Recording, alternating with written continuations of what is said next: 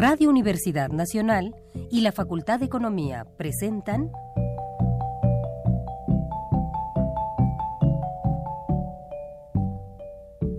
Los bienes terrenales.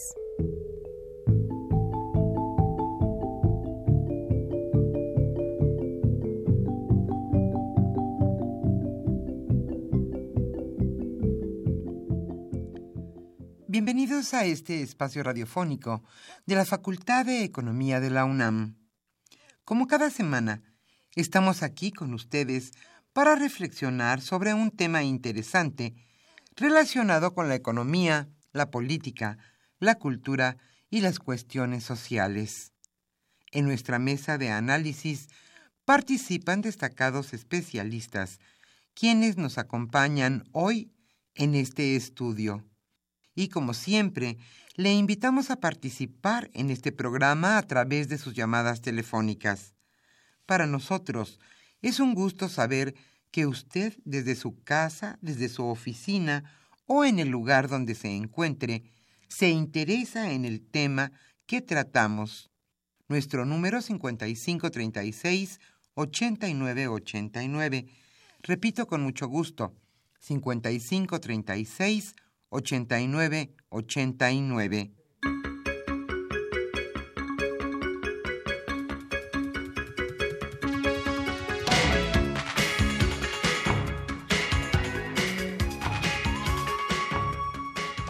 Como siempre es un placer estar con ustedes en este espacio radiofónico de la Facultad de Economía de la UNAM. Pero en esta agradable y casi primaveral Mañana de viernes el placer es doble, ya que hoy charlaremos de un tema que es sin duda imprescindible e importante en la agenda nacional. Hoy abordaremos el tema de sociedad y mujer, ya que como todos ustedes saben, el pasado miércoles 8 de marzo se conmemoró el Día Internacional de la Mujer. La primera convocatoria para celebrar este día se da en Alemania, Austria, Dinamarca y Suiza en el año de 1911 y es hasta 1977 que la Asamblea General de la Organización de las Naciones Unidas proclamó el 8 de marzo como Día Internacional de los Derechos de la Mujer y la Paz Internacional. Más que un festejo, al estilo, al estilo, por ejemplo, del Día de las Madres. Este día, Día de la Mujer, se conmemora la lucha de la mujer por su participación en pie de igualdad con el hombre, en la sociedad y en su desarrollo íntegro como persona.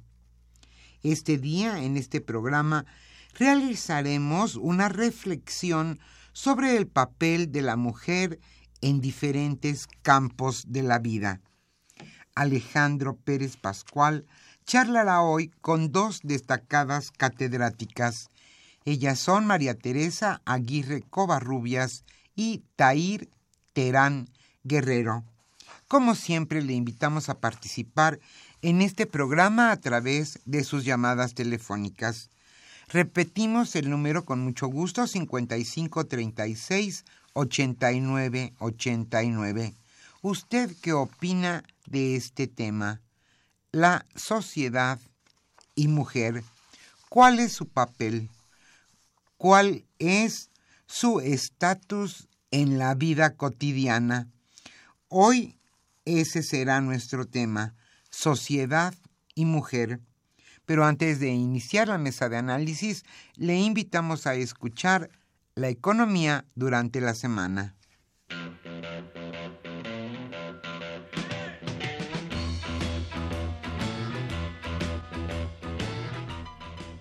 La economía durante la semana.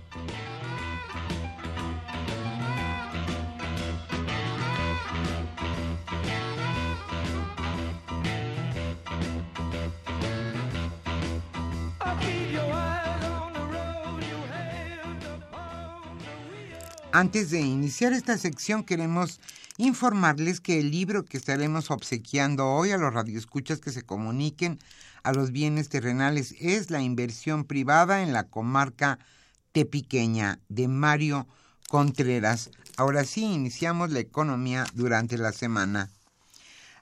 Abre BP en satélite la primera gasolinera extranjera en México.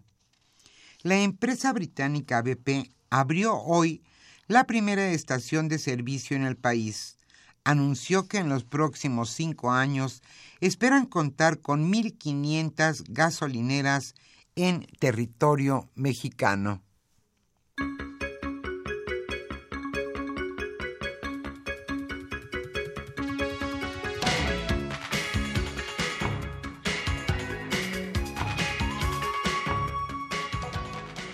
Las aerolíneas deben pagar las demoras de los viajes aéreos. Las aerolíneas deberán compensar económicamente a sus pasajeros con al menos 20% del costo del boleto cuando los vuelos se demoren por causas imputables a las empresas. Así lo establece la propuesta de una reforma a la ley de aeropuertos y a la ley de aviación civil. Esta propuesta se presentará el próximo 16 de marzo en la Cámara de, Diputados y se tratará que la obligación de compensar económicamente a los pasajeros sea justa para el viajero.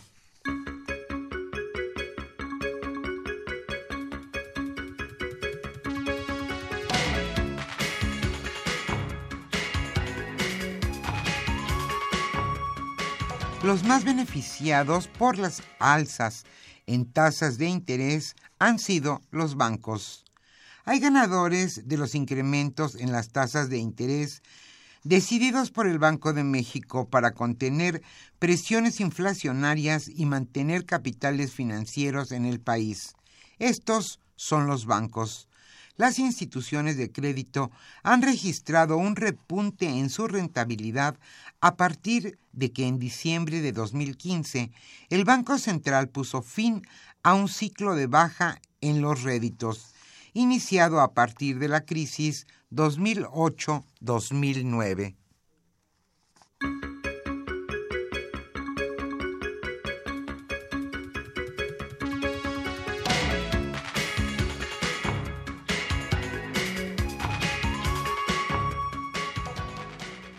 La inflación sigue repuntando. La inflación, medida a través del índice de precios al consumidor, se situó en 0.58% en febrero y la tasa anualizada fue de 4.86%, por arriba del consenso que pronosticaba 4.82% para alcanzar su mayor nivel desde marzo del año 2010, después de que el gobierno determinó a principios de año aumentar los precios de los combustibles. De esta forma, la inflación superó por segundo mes consecutivo el nivel objetivo del Banco de México, que es de 3% más menos 1 punto porcentual. Esto lo informó el INEGI.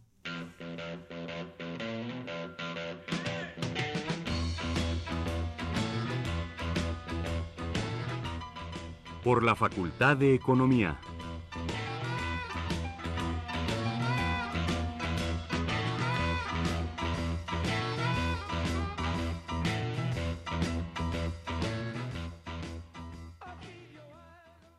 Como señalamos al inicio de este programa, el tema que hoy nos ocupará en nuestra mesa de análisis es sociedad y mujer. Alejandro Pérez Pascual charlará hoy con dos destacadas catedráticas. Ellas son María Teresa Aguirre Covarrubias y Tair Terán Guerrero. El tema Sociedad y Mujer. Y solo para iniciar, me gustaría subrayar una cosa, el trabajo no remunerado de las mujeres. Cabe señalar que en el marco del Día Internacional de la Mujer, es pertinente visualizar la carga total de trabajo realizado por las mujeres en nuestro país. Dicha carga es la suma del trabajo no remunerado destinado a las labores domésticas y de cuidados del hogar y el empleo remunerado realizado en la esfera del mercado laboral. Bajo esta premisa, las mujeres tienen la mayor carga total de trabajo, ya que por cada 10 horas que ellas laboran, los hombres lo hacen en 8.3 horas. Esto durante el año 2014. Y también queríamos hacerle hoy a usted una cordial invitación. En la Facultad de Economía el próximo miércoles 15 de marzo a las 10.30 horas habrá una conferencia magistral dictada por Andrew Stanley. Él es el excelentísimo embajador de la Unión Europea en México. El tema de esta conferencia magistral serán las relaciones económicas de la Unión Europea y México. Esta conferencia, que como decíamos será el próximo miércoles 15 de marzo a las 10.30 horas, se dará en el auditorio Narciso Basols, edificio B, de la Facultad de Economía. Ahora sí, como siempre en este programa, nuestra mesa de análisis con el tema sociedad y mujer.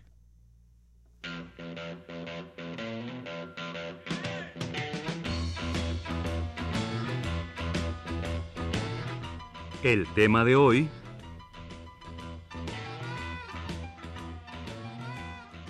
El tema será sociedad y mujer, como ya le habíamos dicho, y el libro que estaremos obsequiando es La inversión privada en la comarca tepiqueña.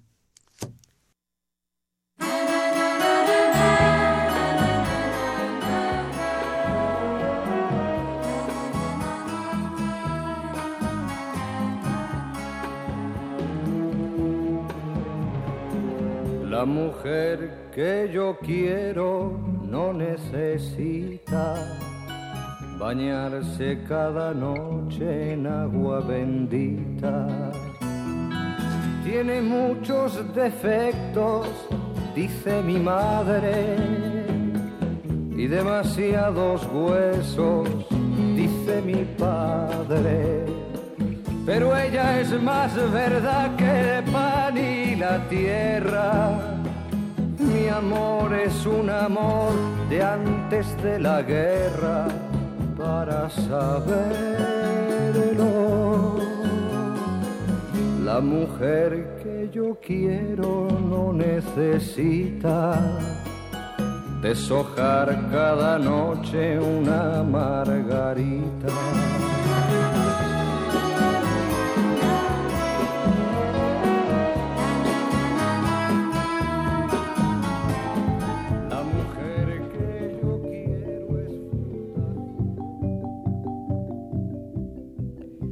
Usted escucha los bienes terrenales. Nos interesa conocer su opinión. Le invitamos a comunicarse a este programa al teléfono 5536 89 89. Repetimos con mucho gusto, 5536 89 89.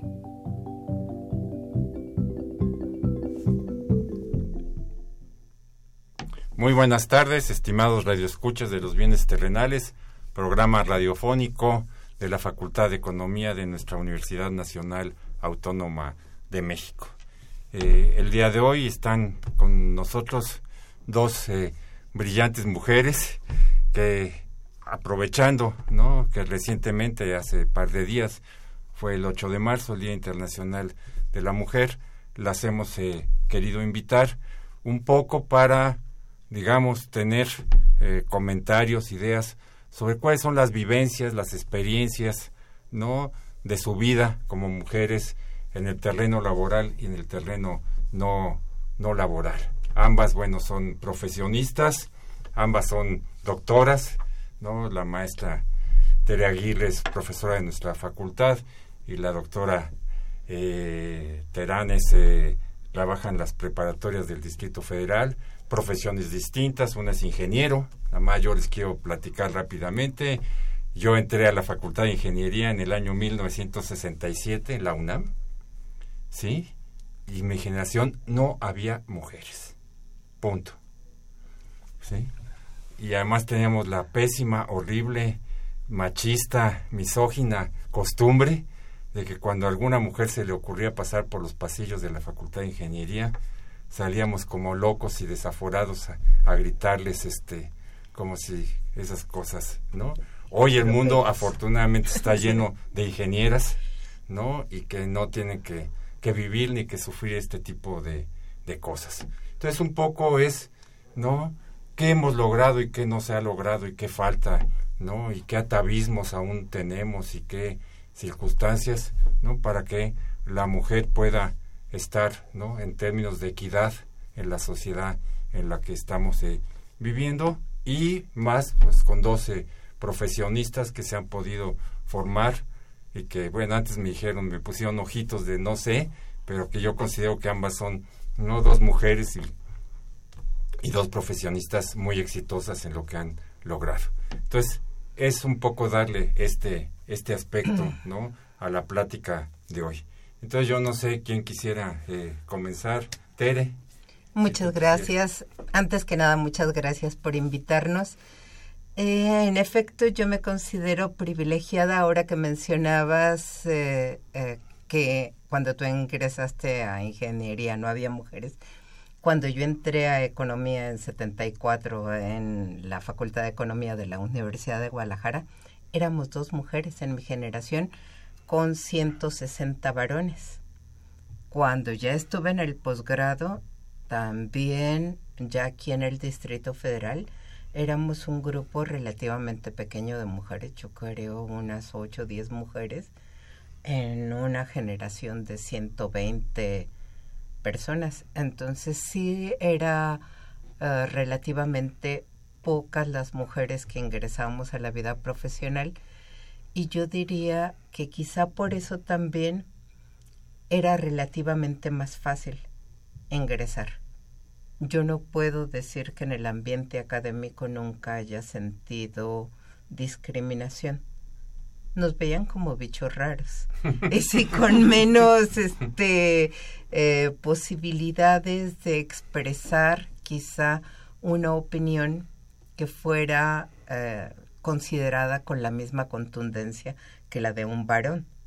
Teníamos que argumentar mucho más porque podíamos tener razón en nuestra argumentación que cuando la emitía un varón, independientemente del nivel académico, podía uno tener doctorado y el otro la licenciatura, pero si era un varón que tenía muchas más relaciones, entonces era mmm, cómo torcemos el argumento para que el varón termine teniendo la razón. Ahora las generaciones están compuestas casi paritariamente por varones eh, y mujeres y en ese sentido creo que se ha avanzado mucho en esta posibilidad de ingreso a las universidades por parte de las mujeres. Se están titulando recientemente más las mujeres, tienen mayor eficiencia terminal que los varones en, a nivel nacional. Creo que eso muestra que podemos tener la misma disciplina, las mismas capacidades e incluso llevar hasta el final nuestra carrera académica de manera uh, tan positiva como la de un varón y quizá tantito mejor. Un plus. Con el plus que te da la disciplina y el tener los pies colocados en la tierra, porque creo que eso es una de las ventajas que esta tradicional dominancia masculina ha hecho que las mujeres tengamos que resolver las necesidades de la vida cotidiana y en ese sentido tener los pies pegados en la tierra, lo que te impone una disciplina. La vida cotidiana te impone la disciplina. Uh, comer, uh, cumplir determinadas tareas en determinados horarios y eso genera, me parece, dentro de todo lo negativo que puede tener la dominancia, esa disciplina que adquirimos de manera natural. Pero también hay las desventajas de tener que elegir. Por ejemplo, entre embarazo o no embarazo, en qué momento eh, tener una vida eh, familiar y cuánto dedicarle a la vida familiar, cuánto dedicarle a la vida profesional. Y creo que en ese sentido, para los varones no es de principio el tener que tomar alternativas. Lo hacen de manera natural. Compatibilizan de manera natural. Más, más establecida, digamos, más que natural, establecida por las convenciones, ¿no? Claro, porque mm. delegan una parte del trabajo, de la familia y de los cuidados. Gracias, buenas tardes. Eh, muchísimas gracias Alejandro por invitarnos también a tu programa Bienes Terrenales. Eh, bueno, yo, yo la verdad eso que acabas de comentar ahorita de cuando salían todos los estudiantes de ingeniería y se ponían a chiflar y a gritar toda clase de piropos y no piropos, yo también lo viví. Yo ya entré a la facultad en el 94, ¿no? Y en ese año para mí fue impresionante porque aunque yo ya venía de las prepas nacionales, estuve estudié en la preparatoria número 9, éramos eh, todavía en la preparatoria la, la, eh, la cantidad de hombres y mujeres es más o menos equilibrada pero cuando yo entré a ingeniería nunca me lo imaginaba, ¿no? Y cuando yo vi eso, y además yo iba de falda la primera, la primera clase, jamás, obviamente jamás lo volví a hacer, ¿no? Durante los cinco años de la carrera jamás me volví a poner falda, porque además no nada más era mujer en la Facultad de Ingeniería, sino que además pertenecía a una carrera que de por sí éramos pocos, ¿no? Era la carrera de Ingeniería Geofísica, y entonces ahí, en mi generación, por ejemplo, fuimos 10 estudiantes en total, y el 30% éramos mujeres en esa generación a la que yo entré. Después de mí, eh, confieso que han aumentado muchísimo más eh, la cantidad de mujeres en, eh, porcentaje.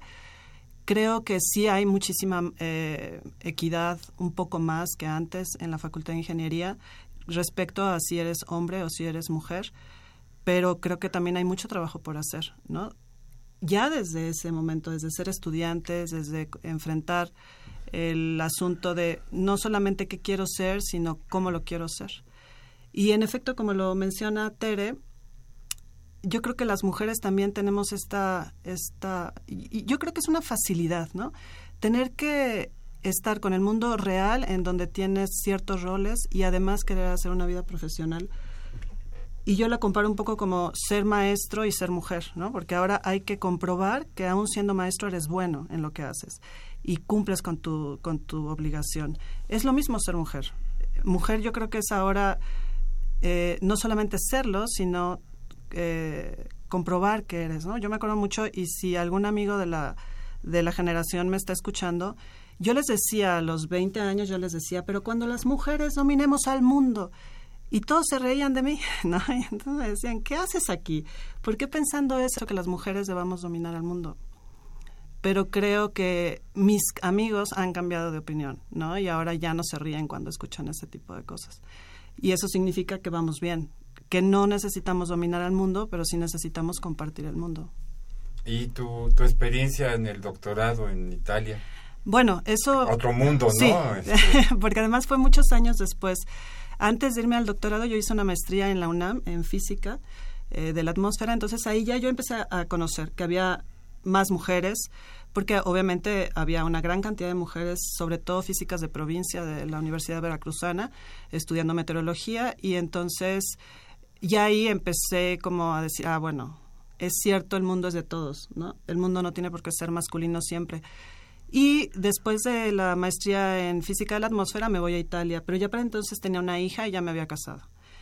Eh, mi, mi marido también es ingeniero, eh, pero por ejemplo, esto, ¿no? Del Día de la, de la Madre, yo el, día, el, el, año pasado, yo felicité a mi marido, porque la verdad es que ser madre también es ser padre, ¿no? Entonces, ese mismo día se debería festejar a los dos.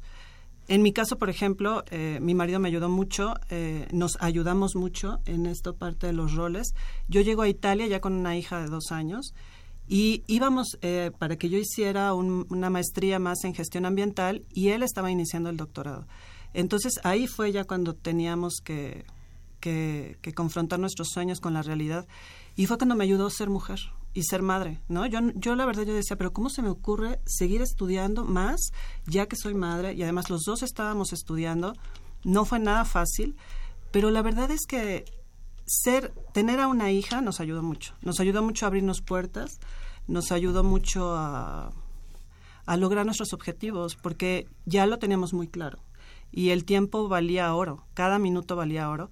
Y no conforme con eso, volví a tener una hija ya en el doctorado, estando en Italia, terminé la maestría, hice el doctorado allá.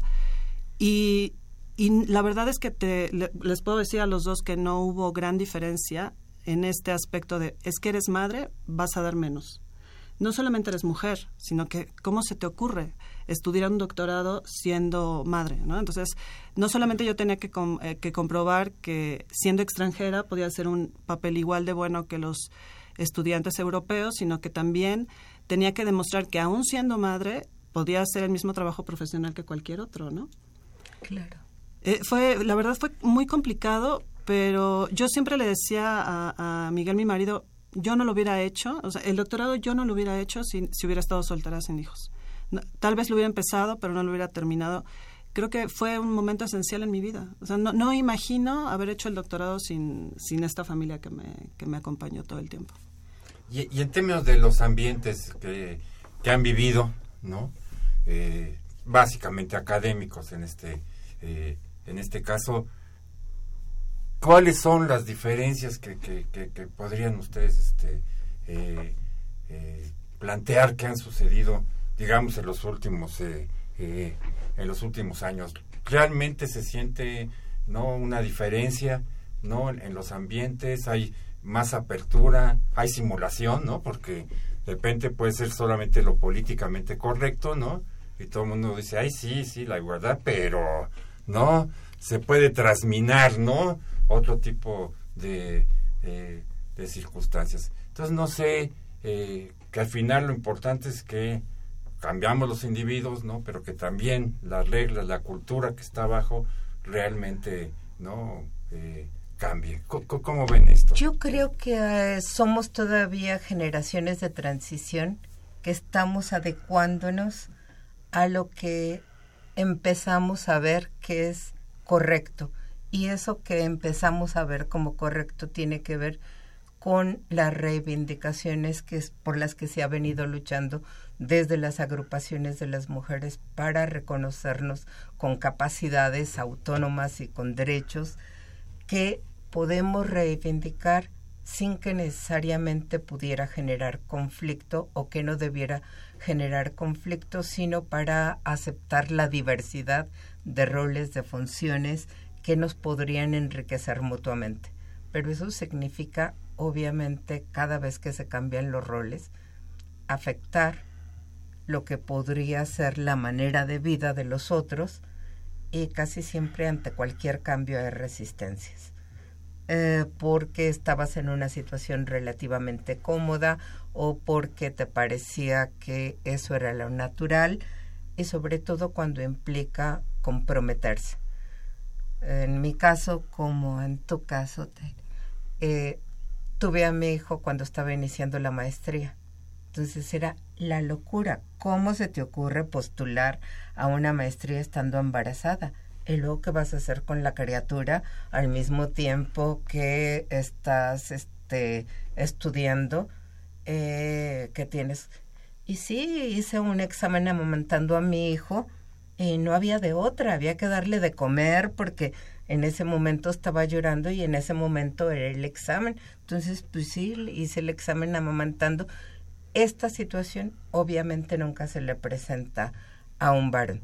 Igual que no lo hubiera podido hacer sin mi esposo, que compartimos, pero ese compartir a ratos es como fuiste educado de manera distinta, no piensas que puedes colaborar o que es una tarea que podemos compartir. Y el cómo pedirlo y el cómo involucrar, el cómo hacerte ver que si colaboras, los dos vamos a a ser mejores y es que simple y sencillamente no se les ocurre.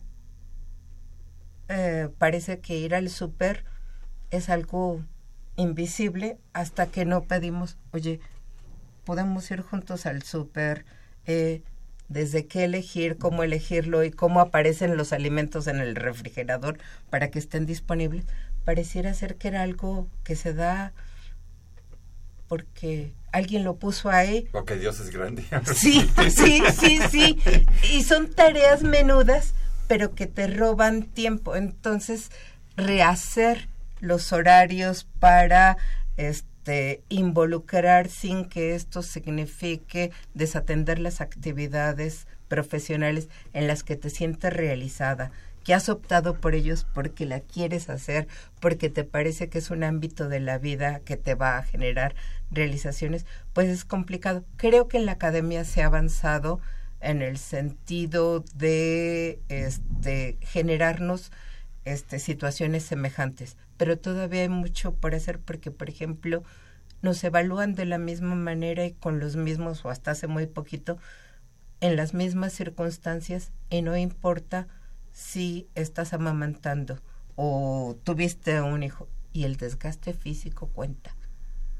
Eh, eh, para mí sí era terrorífico, así como que saber cuánto de mi sueño voy a no tener que realizar para poderme poner a estudiar, porque después de amamantar hay que lavar pañales, hay que... Y hay cosas que nada más las podemos hacer las mujeres. Creo que en ese sentido podría haber una compensación en términos de tiempos en los que puede realizar, porque sí hay físicamente un, una limitación, no tienes las mismas energías porque estás generando una vida, estás generando el futuro, estás generando la sociedad que viene y eso no, no cuenta en las evaluaciones, ¿no? no cuenta en los cuidados que normalmente son realizados por las mujeres.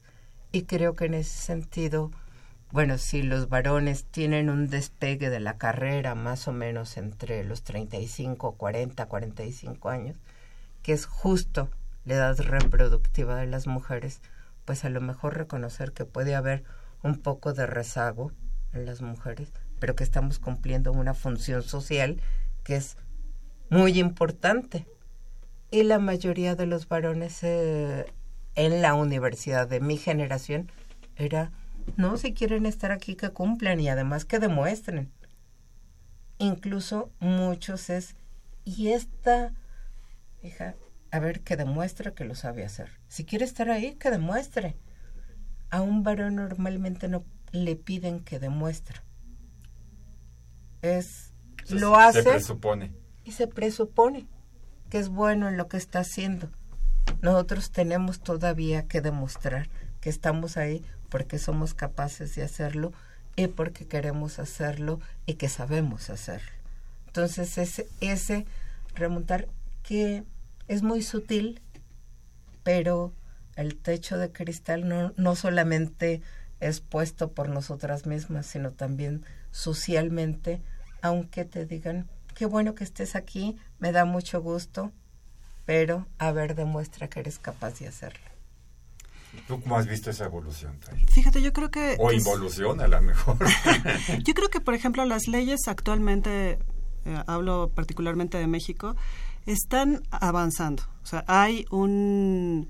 Sí hay eh, un reconocimiento de un poco de que los dos hombres y mujeres tenemos derechos y tenemos roles sociales. Eh, ya está, por ejemplo, en muchos empleos, los hombres mismos pueden tomar eh, algún tipo de permiso por ser padres, por tener hijos menores, ¿no? Ya no solamente debería recaer la, la responsabilidad en las, en las mujeres trabajadoras o profesionistas, pero yo creo que también es un cambio interno que nos cuesta mucho trabajo. Yo te puedo decir, por ejemplo, que yo me creo feminista, pero no de nacimiento, ¿no? Y entonces yo he tenido que trabajar todo el tiempo, sobre todo desde que tengo pareja, eh, el asunto de cuál es mi rol y cuál es el rol de mi pareja y cómo somos padres los dos. Porque no nada más es que a mí me den permiso, por ejemplo, para maternidad y que me pueda yo estar tres meses desde que nace mi hijo en casa, sino, por ejemplo, para mí fue un shock embarazarme, ¿no? Y ya estaba casada, ya tenía casi 30 años, o sea, no fui adolescente ni nada. Fue, de verdad, yo me sentía como que había causado algún daño a la nación, ¿no? Me daba pena, me durante una semana estuve pensando cómo decírselo a mis papás y ya ni siquiera me mantenían ellos, ¿no? Porque yo decía, es que cómo, ¿no? O sea, no, no soy todavía exitosa y ya resulta que voy a ser mamá Claro que eso me duró 15 días, después todo cambió. Pero, Fue pero corto el periodo. sí, este shock. sí. Eh, y, la verdad es que fue darme cuenta, ¿no? De otra parte de mí y, y de darme cuenta cómo había sido educada, ¿no? Sí tengo hermanos y hermanas, pero si yo quería tener éxito, cualquiera que fuera este, el éxito, tenía que pensar primero en mí, ¿no? No, no, no pensar en hacer una familia, no pensar en hijos. Entonces ya cuando yo empiezo a tener una familia, el mundo cambió y se hizo más grande. Y, por ejemplo, ya que nació mi primera hija, Nuru, era, bueno, ¿y ahora quién la va a cuidar? Yo quiero que mi marido sea un, un, papá más interactivo con sus hijas que, con, que, yo tuve, que el padre que yo tengo, ¿no? Y entonces yo empecé a darle mucho, mucho espacio a él para que se hiciera padre y, pero eso también me causaba problemas, ¿no? Y entonces era, bueno, vamos a, dividirnos el tiempo, ¿no? Y entonces sí me tuvieron que decir, bueno, pero si la niña está mamantando, obviamente tú tienes que pasar más tiempo con ella, no tienes 50-50, ¿no? Y bueno, así ha ido, y, cada vez mis hijas todavía son pequeñas y, y siempre estoy aprendiendo, pero también es esta cosa de, por ejemplo, si yo tengo que viajar y dejar a mis hijas, y, ni siquiera son viajes muy largos, ¿no? Por ejemplo, en el doctorado hice una estancia de cuatro meses en Canadá y yo decía, bueno, pues que se queden con su papá y luego nos reunimos, porque era un momento muy complicado, estábamos en Italia, teníamos que ir a Canadá y estaban las niñas en la escuela y entonces, bueno, decidimos que yo me iba antes, buscaba casa, buscaba todo, yo lo iba a hacer en Canadá y yo tenía miedo, pero yo dije, ah, bueno, pues si él puede, yo también puedo, ¿no? Y además está Internet y pues ya todo se hace. Y sí, en realidad, gracias al Internet yo pude hacer todo el trámite de la casa, las escuelas en Canadá eh, de lejos. Pero ya cuando yo llego y pasa una semana y pasando si mis hijas no están, yo decía, ¿yo qué hice? A mí, pero, ¿quién me dijo que era fácil dejar a tus hijos, no? En ese momento la niña más pequeña, Gaia, tenía eh, dos años. Y yo decía, es que soy una madre descorazonada, ¿cómo me atrevo, no? Y bueno, y hablábamos diario, y etcétera, pero yo, yo me sentía la peor de las madres. Ya cuando ellas regresan, bueno, llegan conmigo a Canadá y mi marido las lleva, las acompaña, eh, yo decía, jamás en la vida lo vuelvo a hacer. Afortunadamente desde entonces no he tenido que pasar y ese mismo tiempo o más tiempo lejos de ellas, pero por ejemplo, si ahora, estando ya en México, tenemos dos años aquí, eh, yo he tenido que viajar de repente tres o cuatro días a algún lado de la República por el trabajo. Eh, se quedan con, con mi marido y bueno, ya no pasa nada, ¿no? O sea, ya es una cosa de, bueno, lo podemos hacer y mamá está trabajando. Y un día me dijo algo, Miguel, que porque yo, él me decía, pero ¿por qué no le dices a tu familia que ya terminaste el doctorado, no? ¿Por qué no les dices que te está yendo bien? Y yo le decía, bueno, pero pues es que eso hace la gente, ¿no? O sea, la gente avanza, toma compromisos, los cumple. Y él me decía, pero es que deberías decirlo. Tus hijas deberían escuchar que estás eh, orgullosa de lo que estás logrando. Y eso, por ejemplo, es algo que no es porque yo sea mujer, simplemente yo creo que si fuera hombre, tampoco es que me gustaría estarle contando a todo el mundo lo que hago. Pero sí, eh, eso, por ejemplo, también he tenido que cambiar, ¿no? O sea, sí, que mis hijas mujeres entiendan que yo puedo ser madre, puedo ser profesora, puedo ser lo que yo quiera, ¿no? Muy bien, vamos a, un pequeño corte, volvemos eh, en un minuto con nuestros radioescuchas.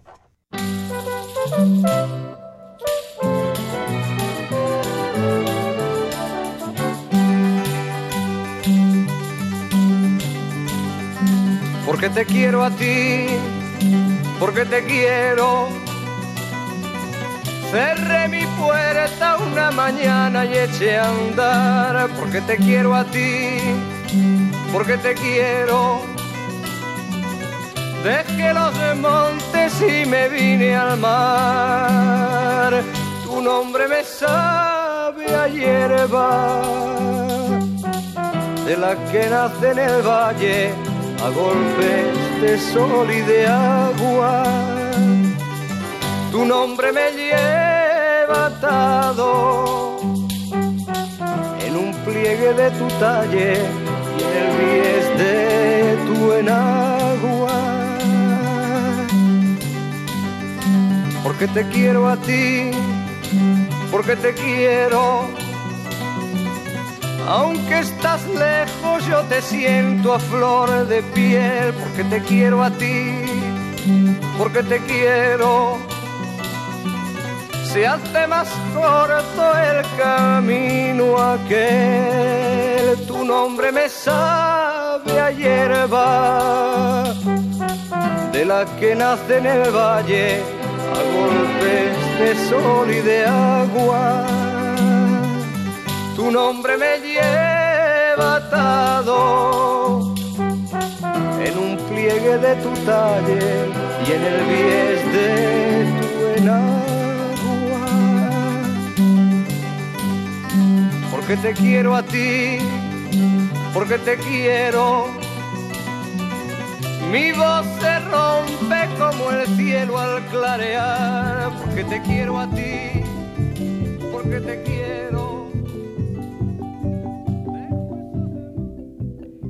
usted escucha los bienes terrenales. Nos interesa conocer su opinión.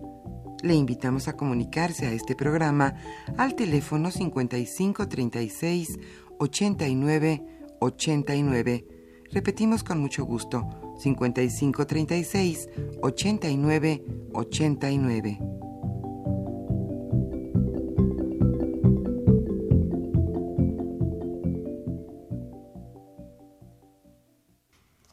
Estamos de regreso con ustedes, estimados radioescuchas de los bienes eh, terrenales. Pues esto tratando, ¿no? Digamos hoy, ¿no? Más que abstracciones, más que teorías, ¿no? No, este es un programa más vivencial, ¿no? Así, así, así está, eh, así está planteado. Hemos este, escuchado a nuestras eh, invitadas y vamos a, dar paso ahorita a escuchar a nuestros radioescuchas a ver qué nos tienen qué nos quieren decir al respecto. Eh, David Gómez Sixto del Álvaro Obregón dice, partiendo de la teoría jurídica, feminizar prácticamente todas las leyes en todos los ámbitos es muy grave, porque le están dando la fuerza a las mujeres aún no teniendo la razón, ilegalmente. Hay cientos de inculpados en la cárcel por esa, por esa fuerza. Eh, Josefina Cruz dice saludo a las invitadas y felicitaciones por el programa, por tocar estos temas y comenta eh, eh, muchas veces entre nosotras mismas nos ponemos el pie. Ella habla desde Whisky Lucan. Manuel Munguía de Iztapalapa, es insufrible la misoginia neoliberal, pues el grado de explotación ejercido por la productividad y la competitividad tan sobadas han olvidado a la mujer y la historia se vuelve a repetir en América Latina. Esto a propósito de las 34 menores de edad que se murieron quemadas en San Juan Pinula, Guatemala. Eh, Luisa Mondragón de Benito Juárez. Nunca ha habido, no hay y no habrá igualdad hombres y mujeres, somos diferentes. Lo que sí puede existir es respeto y acceso a la educación, así como el compromiso de los hombres y las mujeres por la libertad y la justicia. Saludos. Jesús Ríos de Miguel Hidalgo considera correcta la estrategia de que en la lucha las mujeres se hayan puesto por delante las reivindicaciones de orden genérico legal frente a las de orden social y político. Ignacio García Estrada de Coacalco. El Día de la Mujer se conmemora, lo ponen subrayado y con mayúsculas, por aquellas mujeres que lucharon por sus derechos desde el principio del siglo pasado. Leopoldo eh, Ruiz de Coyoacán los hombres tenemos que pensar un poquito distinto. ¿Qué beneficios hay para las mujeres académicas de la UNAM? ¿Qué tipos de estímulos hay y en qué porcentaje? Marisela Gutiérrez de, de Naucalpan, sin duda la responsabilidad mayor de una mujer es su familia, ya sea esta maestra, doctora, funcionaria o campesina. La mujer se multiplica, trabaja en su casa antes que partir a su jornada laboral. La mujer puede chiflar y comer pinole. Felicidades a todas las mujeres. Arturo Báez Hernández de Benito Juárez. Felicitarlas por el programa tan importante eh, de hoy. Eh, el desarrollo de la mujer siempre beneficiará a todos. Este Arturo Báez Hernández de Benito Juárez.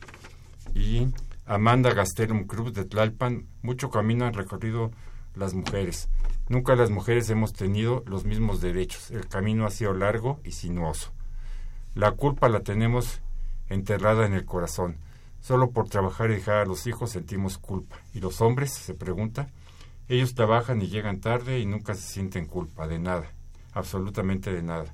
La casa debe estar limpia, el refrigerador completo, los niños con la tarea hecha y así, así, así, puntos suspensivos.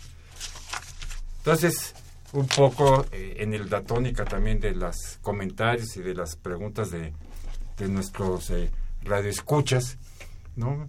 También en su ámbito, en su experiencia, en su vida, ¿dónde estarían, digamos, todavía no los eh, los obstáculos más difíciles para eh, para vencer, digámoslo, eh, en esos en esos términos, para cambiar, para transformar, ¿no? Para que independientemente de qué género seamos, ¿no? Sí, independientemente de él, tengamos todos la capacidad, ¿no? De formarnos, ¿no? Aportar, ¿no? Y realizarnos, ¿no? Como eh, personas en todos los ámbitos de la, eh, de la existencia, ¿no? ¿Dónde verían ustedes, ¿no? Los mayores eh, escollos aún, ¿no? A este proceso que, bien decía Tere hace un momento, ¿no? Va, va, ¿no? Pero aún son, digamos, generaciones, este, semimártires, por decirlo de alguna manera, en este, en este proceso. Cuando yo me refería que éramos en efecto generaciones de transición es porque es doble, me parece. Es en relación y cómo nos relacionamos con los varones y también en relación a nosotros mismos. Eh, se plantea en varias de las intervenciones que tenemos la culpa por delante. Y es verdad porque pareciera que debíamos de cumplir un montón de tareas que socialmente se han aceptado como propias de nuestro género sin pedirnos autorización. Cuando nacimos ya estábamos encasillados en que debíamos de cumplir con todas esas tareas. Y yo creo que de los 50, sobre todo, la incorporación de las mujeres al ámbito profesional, a la vida profesional por elección, no porque necesidad, necesidad ha generado el eh, preguntarnos, puedo, quiero, hacia dónde voy, y eso significa tomar decisiones autónomas y crecer. Crecer siempre es difícil, siempre implica retos. Entonces hay una parte en cómo hemos sido educados que eh, de inicio nos pone límites porque les asignaron a los varones otras tareas que a mí me parecen muy complicadas, por ejemplo, no demostrar tanto sus afectos o el tener que ser proveedores, que es una carga gigantesca. Eh, ¿Cómo resolver y encontrar un mejor encuadre? Yo no creo que seamos iguales, ni tenemos por qué ser iguales en eh, estructura física. La diversidad enriquece, pero sí debemos de tener derechos semejantes para poder desarrollar nuestras capacidades de manera plena. Y creo que el mundo sería más completo, más diverso, más interesante si todos pudiéramos desarrollar plenamente nuestras capacidades. En ese sentido, optar por una reglamentación jurídica o también eh, tomar en cuenta las desventajas económicos-sociales yo creo que no debían de ser disyuntivas, que debían de estar integrados ambos enfoques, el enfoque de género y el enfoque de la situación de atraso económico social, porque es verdad que ambas son necesarias para que todos los seres humanos que habitamos este planeta podamos desarrollar plenamente nuestras capacidades. Pero si me dices de acuerdo a las estadísticas, ¿quién está en peor situación? Sin lugar a dudas, una mujer pobre e indígena que incluso un varón pobre e indígena. Y si queremos que las situaciones sean mejores para todos, pues también hay que darle atención privilegiada a estos que están en una situación de mayor rezago, porque no es su culpa estar en una en esa situación de mayor rezago. Es que no han tenido las opciones y las oportunidades reales para poder tener un proyecto de vida diferente. que sea el que ellos hayan deseado y poder realizarlo. Entonces creo que si somos capaces de pensar que todos debíamos tener derecho a imaginar un proyecto de vida porque nos es grato, pues que no nos pongamos obstáculos entre las mujeres, que sí se da, y tampoco entre varones y mujeres, sino ver cómo nos apoyamos para que todos podamos desarrollar nuestras capacidades. Y en ese sentido creo que debieran de complementarse los aspectos jurídicos compensatorios para estas mujeres que han nacido en una situación de rezago, pero también para los segmentos desprotegidos, sean hombres o mujeres. Vamos a, este, dar la palabra a, dos de nuestros radioescuchas que nos también nos llamaron, Carmen Pérez de Azcapotzalco, felicitar a las ponentes y le pide a todas las mujeres que sigan el ejemplo de las invitadas para cambiar todas la cochinada que tenemos en el país. Ya se volvió un ejemplo. muchas gracias. Eh, David Santiago Montesinos de Coacalco, en mi opinión se debe orientar a las mujeres para que reeduquen a los hijos, sobre todo los varones, en el respeto y reconocimiento de la igualdad de la mujer en todos los aspectos. Felicidades al programa. Tair. Sí es cierto lo que dice Tere, no podemos eh, separar el, el, rol de ser mujer con, con la situación, por ejemplo, eh, socioeconómica de, los países y las regiones en el mundo. ¿no? O sea, no puedo decir quiero ser libre en un país eh, con tantas carencias, ¿no? En donde, por ejemplo, en México, no todas las mujeres tenemos las mismas condiciones. O sea, no porque yo he logrado eh, cumplir muchos sueños, significa que cualquier mujer en México lo pueda hacer. Eh, eso significa entonces que más que empezar a separar entre hombres y mujeres, deberíamos empezar a educarnos todos, ¿no?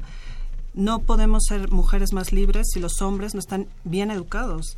O sea, las mujeres no, ni los hombres seremos libres solo porque somos hombres o somos mujeres. Eh, es cierto que justamente las, las leyes nos pueden dar el marco ¿no? para que esta igualdad eh, se cumpla alguna vez, pero definitivamente es la educación. Yo, yo estoy convencida y visibilizar a las mujeres y a los hombres que han hecho el cambio y que sigan haciendo el cambio. Y yo creo que no, no es una esta igualdad no se cumple, ¿no? O sea, es, es, como un trabajo, es siempre estar luchando por esto con nosotros mismos, con que ni siquiera es que yo quiero un mundo mejor para mis hijas, ¿no? Yo quiero un mundo diario mejor para mí, para mí y luego para mis hijas y luego para el resto de la población. Entonces, no va a cambiar el mundo solo porque somos mujeres. A ver, tenemos otras dos, eh, dos preguntas. Eh, Raimundo Palacio de la Cuauhtémoc nos pregunta, lo que he observado es que las mujeres, al menos las citadinas, se embarazan a una edad mayor. Esto significa que posponen tener hijos en aras de su educación y eso es bueno para ellas y para sus hijos. Desgraciadamente también tenemos los casos de que también están proliferando de embarazo adolescente. Ahí está ahí es testigo de, eso. ¿no? En, donde está, que es, que es un serio problema, problema que tiene la sociedad mexicana y no solamente mexicana, ¿no? En, estratos, ¿no?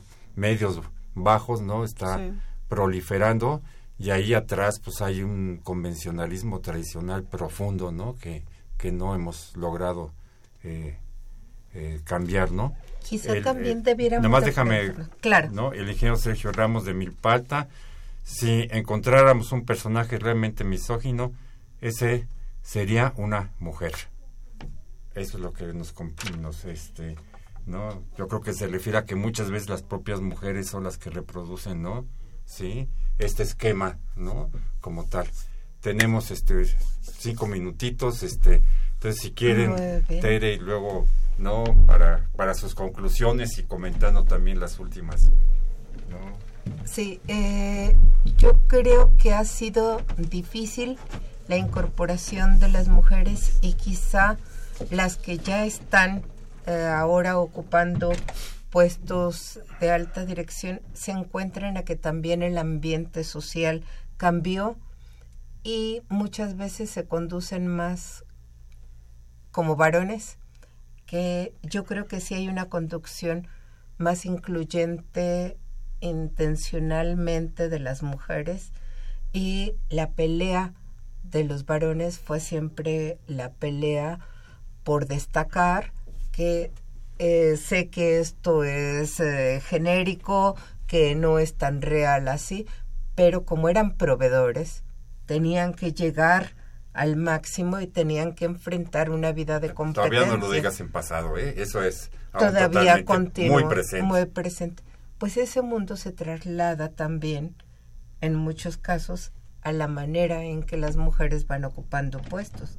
No solamente tienes que demostrar, sino también tienes que competir con los otros. Y a veces la competencia se vuelve una competencia igualmente dura y excluyente.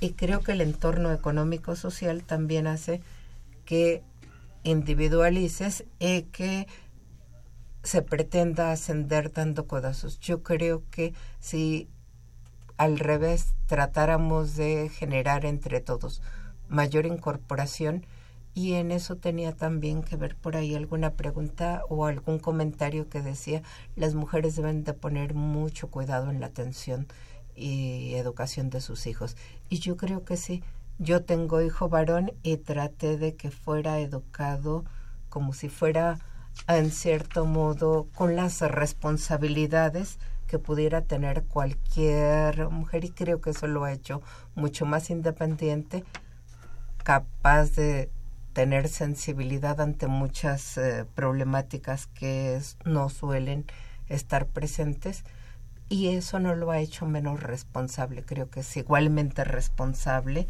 y autónomo. Entonces, este, este eh, un segundo nada más para plantear que en México una de las cosas por las que sí debíamos de unirnos muchísimo para luchar conjuntamente es la desaparición de las mujeres, los feminicidios, que son una plaga en México y que es un retroceso significativo, y la trata de personas, que es algo en lo que no podemos dejar de lado y que sigue siendo muy lacerante y no nos permite avanzar socialmente. Hay 30 segundos. Muchísimas gracias por habernos invitado a tu programa. Eh, le mando un saludo a todos mis estudiantes que me, pidieron que los saludara por radio los del Instituto de Educación Media Superior del DF creo que sí es cierto, no, no podemos, eh, porque además eh, en alguno de los comentarios era, es que las mujeres somos las opresoras de las mujeres. Ya desde ahí estamos generalizando mucho, ¿no?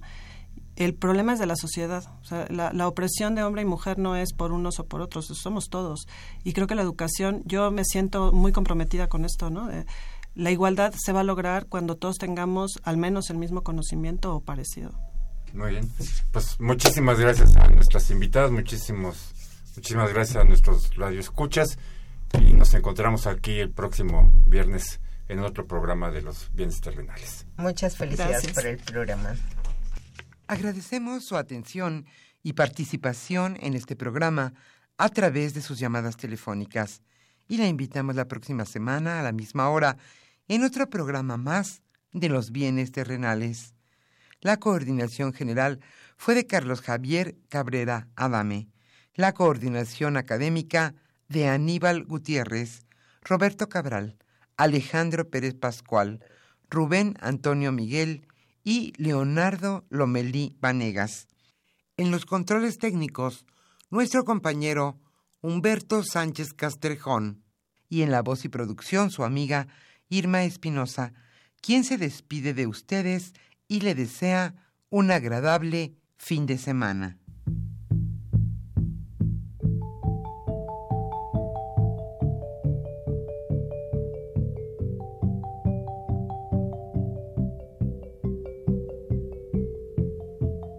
Radio Universidad Nacional y la Facultad de Economía presentaron